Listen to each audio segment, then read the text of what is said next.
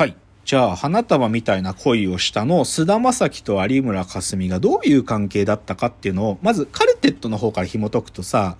カルテットって、松たか子と工藤官九郎が結婚し、まあ、したんだよね。さで、うんで、それで工藤官九郎が逃げちゃったんだけど、そうさ、もともとどういう二人から結婚したかっていうとさ、まあ、工藤官九郎が松たか子に一目惚れして、で、うんそれでこう食事してデートしていく中で、まあ、うんお互いいいなと思ったわけじゃん。で、うんだけど結婚した後にその関係がちょっとずつずれてくっていうか、いこうすれ違ってくわけじゃん。で、うんどうすれ違ったかっつうと、ある意味、こう家族になり、な、なれたんだっていう喜びを感じてたのが松たか子だったわけじゃん。家族になれた。で、でつまり夫婦という家族になれたってことの喜びを松たか子は感じていたけど、一方で工藤官九郎は、バイオリンを弾いてる松たか子がなんかミステリアスだなって思ってて、すごくミステリアスな人だなと思って付き合ってて、で、結婚したんだけど、どっちかというと、それでバイオリンを結婚したらもう弾かなくなっちゃって、松たか子が。うん、で、自分はな、ある意味恋愛みたいな関係をきずっと続けたかった。だから、うんうんその、え、なんかドラマの最初で出てくるけど、その、恋してないんだよね。もう工藤官九郎がねうんうんうんう。んそうそう。だから、好きなんだけど恋してないんだよね、もうね。うんそう。それがポイントなんだよね。で、うんで、じゃあこれがカルテットですよ。で実は花束みたいな恋をしたっていうのは、その、実はこの恋愛みたいな関係ってことの継続を望むのが有村架純なんですね。うんで、一方で現実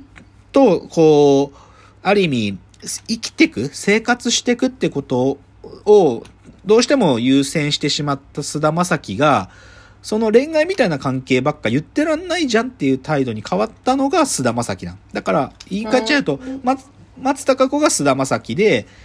工藤官九郎が有村架純みたいな像なのね、言っちゃうと。うへん、で、どう、しかも、だからその二人の距離がどう生まれるかというと、サブカルチャーをあれだけ愛して、それが共通項だった二人が、うん菅田将暉が、まあ最初は絵を描いて食ってくんだけど、それで食ってけないってことが分かったら就職するのね。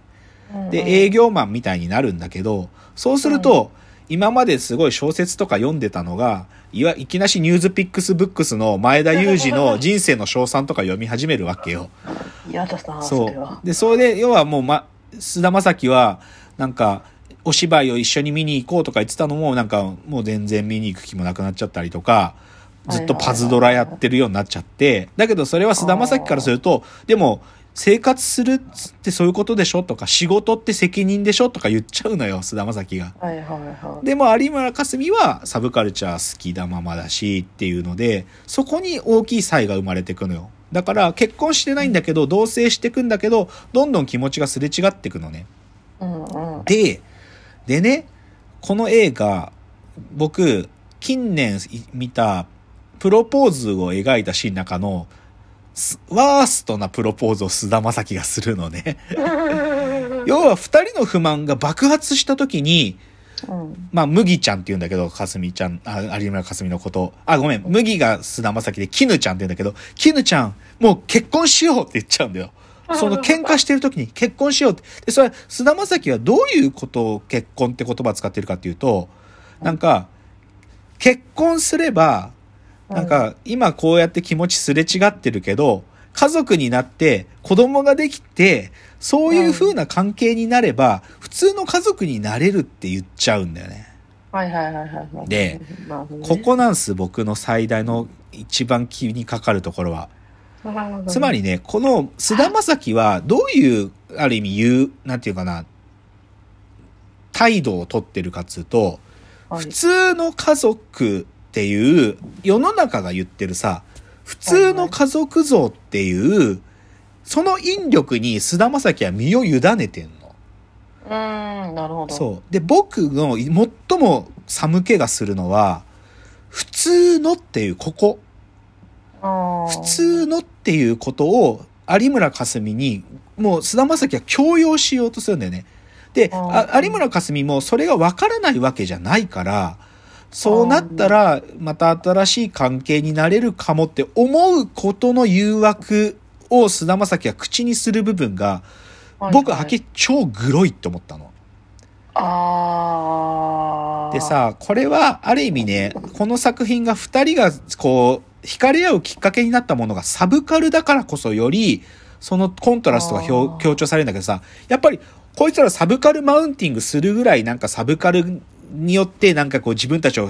こう着飾ってる。いや、僕はね、ちょっと有村架純と菅田将暉嫌いなのね、正直。サブカルについて、サブカルチャーの作品とかをペラペラペラペラ喋って、お前はどうなんだって言われるかもしんないけど、でも僕はね、そのサバ、この人たちある意味サブカル武装してるのよ。なんだけど、はいはいはい。だから、サブカル武装してるってことは、ま、自分たちはマイノリティだってことをなんか、サブカルによって装ってるんだけど、それと、うんだから、あ対比的に普通っていう、これは本当はさ、こう、積力っていうか、反発し合うものだったはずなのにさ、だけど、い菅田将暉が急にこの普通っていう概念、つまり世の中における大衆がなざす普通みたいなものを持ってきて、そのサブカル武装してたものをぐいっとひっぺがそうとするっていうことをやるんだよね。うん。だからよりこの普通の家族になろうっていう菅田将暉のこのグロい提案が僕は寒気がするわけよ。うん。なるほど。っていうので、だからね、この映画はあんまりそういうレビュー言ってる人はいないんだけど、僕が思うのは、普通の結婚っていうことの僕はおぞましさだと思ってて、で、それを僕は人生の牢獄だなと思ったわけ。もし仮にここで有村架純がそれに乗った瞬間、菅田将暉と有村架純の二人は人生の牢獄に入るなと思ったんだよね。で、映画はでも実際にはその牢獄には入らずに済んだから良かったって僕は思うんだけど。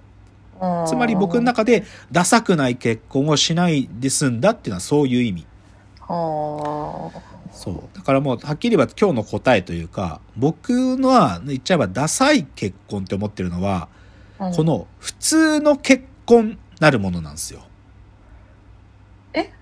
普通の結婚っていうものがあると思って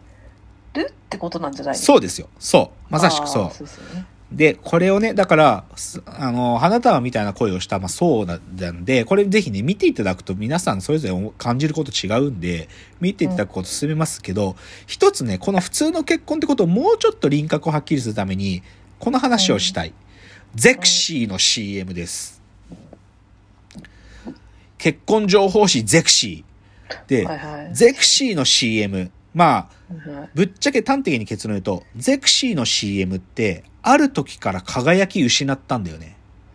まあ、確かに記憶にないな。そうなんでだろう。ゼクシーの CM 正直、僕が、まあ良かったなって思う時って2000年代前半の斎藤和義の歌使ってた時。その人を選んだ人生が今始まるっていう、この歌が使われてる時とかまだマシだった。うんしかもまあ初期の頃、本当に最初期の頃は加藤ローサとかが出てて、シンプルに加藤ローサ可愛いなっていうだけだったけど、でもあの頃はまだ輝いてた。だけど今もう正直ゼクシーの CM 完全に輝き失ってる。もう、え、なんか、なんだっけ、結婚しないでも幸せになれる時代に結婚したいみたいなのが話題。そうそうそうそうそう。その今清水さんが言った、結婚をしなくても幸せになれる時代だけど、だから私は結婚した、あなたと結婚したいんです、みたいなコピー。うんこれが唯一この近年数年の中で、ちょっと評価された。けど、それ以外の近年のゼクシーの CM は全てネットで炎上してるしむしろな、なんなのこの押し付け感、うざい。もうキモい。言われてる。で、うん吉宗さんが言う、その、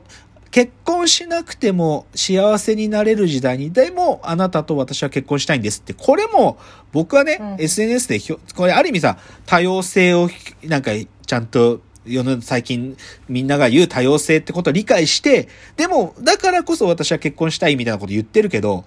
ここが寒い、正直言うと。なぜかというと、そもそもこの結婚しなくてもいい時代になんていう、なんで世の中に目配せする必要があるんだよ。結婚するときに。だって結婚ってこの私のにとって素敵で、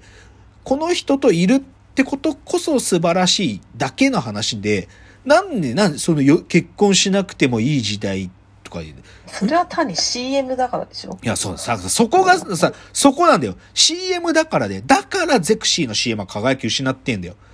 つまりなんかこの、CM でみんなに訴えかけるときに、結局でもそこで世の中の目ってことを、けなんか、ダイバーシティで自分たちの結婚こそ素晴らしいって表現したいのに、その中に世の中への目配せどうしても入れ込んでくんだよね。気持ち悪すぎる、それが。でもそうしないと世の中の人とコミュニケーション取れないじゃん。そこだよ。リリアルに結婚してる二人がそういうにはいいけど。いや違うもん、ゼクシー。いや、だからそこだよ。なんで世の中とコミュニケーションする必要があるんだよ。ねえよ、そんなもの。企業だから。いや、で、ここがさ、で、別に僕はそういう道理わかるよ。だって結婚って新しい別の家族と一緒になるとか、いろんなことがあるし、よ私は結婚しましたってことは、よ社会的な何かの表明でもあるから、世の中と必ず乖離し、なんか、断絶してる行為じゃないということは理解するよ。けど、うん僕はね、そこが最もキモいんだよ。僕は結婚の、結婚の普通のって言って、普通の結婚したい。その普通のっていう時に、世の中の価値基準が混ざることがキモいんだよ、マジで。いやそれはさ、なんていうの、その、なんだろうな。それは、だ、誰がそう言ってるのって、まださ、ゼクシーはそうかもしれないけど、っていう話じゃない？いや、まあそうだよ。だから別にみんながそうじゃなければ僕はもう何の問題もない。ただし、さっきの菅田将暉が普通の結婚しようっていう、こういう提案が、でも、なんとなく理解できちゃうのは我々の日常じゃん。あそあ、まあね、まあ、なんていうの、その、あ、吉見さん、まあやっぱりその時間がなくなっちゃう。ちょっと次に持ち越す。時間が